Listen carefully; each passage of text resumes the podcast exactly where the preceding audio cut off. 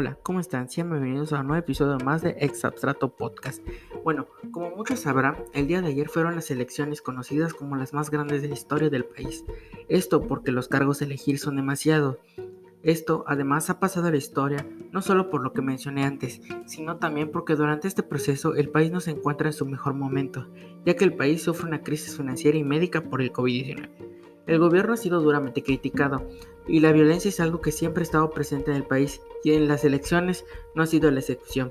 Lamentablemente han perdido la vida poco más de 35 candidatos a diferentes puestos públicos y también comentar que actualmente las redes sociales han sido una herramienta como para el bien como para el mal, que afectaron hasta cierto punto estas elecciones, pero también ayudaron a que la sociedad se una más en contra de estos actos, corrupción, que han habido en el país. Sin duda, varios factores hicieron que estas elecciones fueran polémicas. Por mi parte, he de comentar que todavía no cuento con la mayoría de edad. Es por esto que no puedo ejercer el derecho al voto. Sin embargo, eso no me, no me detuvo a investigar y analizar y asesorarme sobre la gente que administra el gobierno de donde vivo. Y la verdad es que cuando te adentras es duro asimilar lo tan mal que se han hecho las cosas y que tan mal manejan los recursos. Por mi edad puedo mencionar que manejo las redes sociales con mayor agilidad es por eso que pude ver demasiados contenidos que principalmente se dedican a desprestigiarse entre candidatos. Las generaciones más jóvenes, hasta cierto punto, tenemos una responsabilidad que influye en la información, ya que somos quienes compartimos estas notas. Y sin duda hubieron dos casos que pude observar que como ciudadano no me gustaron.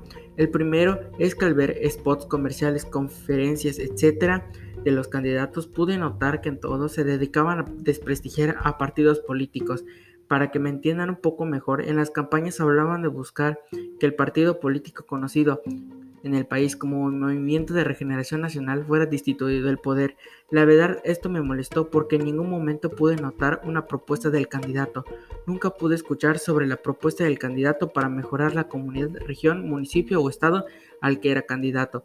Todos se dedicaban a desprestigiarse entre sí. Y es que como ciudadano votaré por quien me traiga beneficios a mi comunidad y no a desprestigiar a otro partido. Otro caso que noté, y es que sucedió el mismo día de las elecciones, fue que ya encontrándose en la veda electoral, el Partido Verde Ecologista de México fue acusado de pagar a famosos los conocidos influencers para que hablaran en las redes sociales sobre el partido e invitar a sus seguidores a votar por ellos.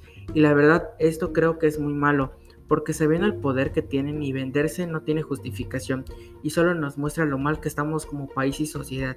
El próximo año podré ejercer mi derecho al voto y como primera impresión sobre la política me deja un mal sabor de boca.